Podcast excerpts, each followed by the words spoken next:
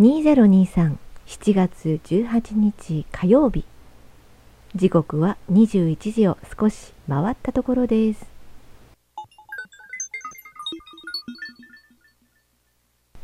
エネルギー残量83%ついに80%を超えてしまった。80%残ってるってね。昼間何してたんだって感じなんですけども。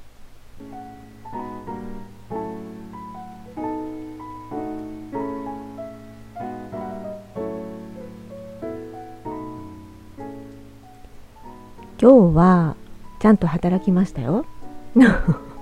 日もちゃんと日中は活動いたしました。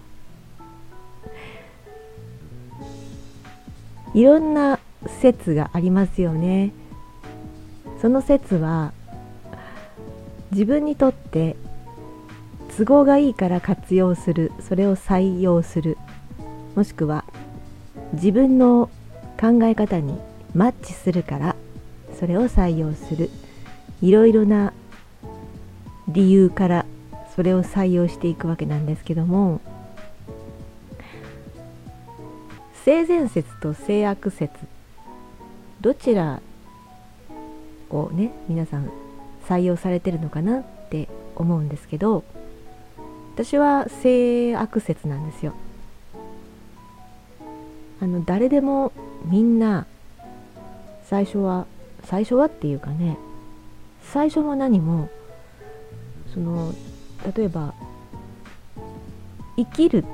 ていうことですね。生きるっていうことそのものが悪とは言わないですけど何かを何かの上に成り立ってるじゃないですか。食べ物しかりなんですけどね。だからそれをもしこの社会上というか他との関わり合いの中でそれを悪と、まあ、名付けたとして、うん、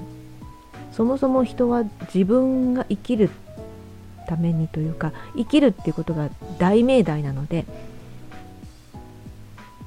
そのためにこの体自身もですよそのこの体自身も何してるかっていうと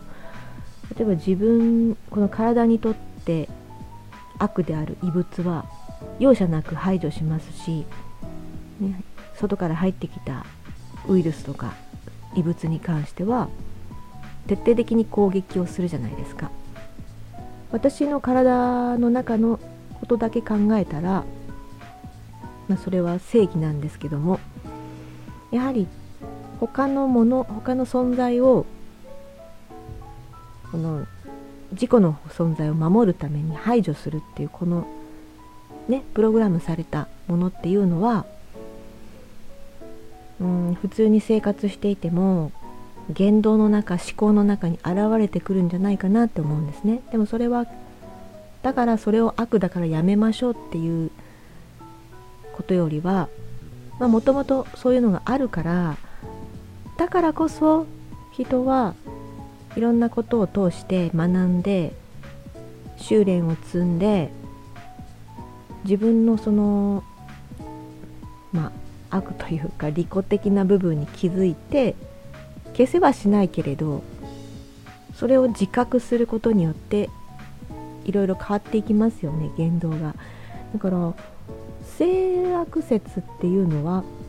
その自分がうんと生まれ持って人間っていうのが生まれ持ってまあ、悪この言葉ちょっと抵抗ありますけど悪なのだからっていうふうにそこに着目し尽くすと善も出てくるって思うんですよね。そうは言っても人間ってその結果自分のそういうところを見つめることによってそうじゃない行動を自ら起こすことができるこれこそが人間のすごいところ、うん、なのかなって思えるじゃないですか。実際そうじゃないですか。そういうことで私は性悪説を自分は採用しているしその自分の悪と言われるところを消しはしないけれど自覚することによって自分でコントロールというか調整できるようになりたいって思っています。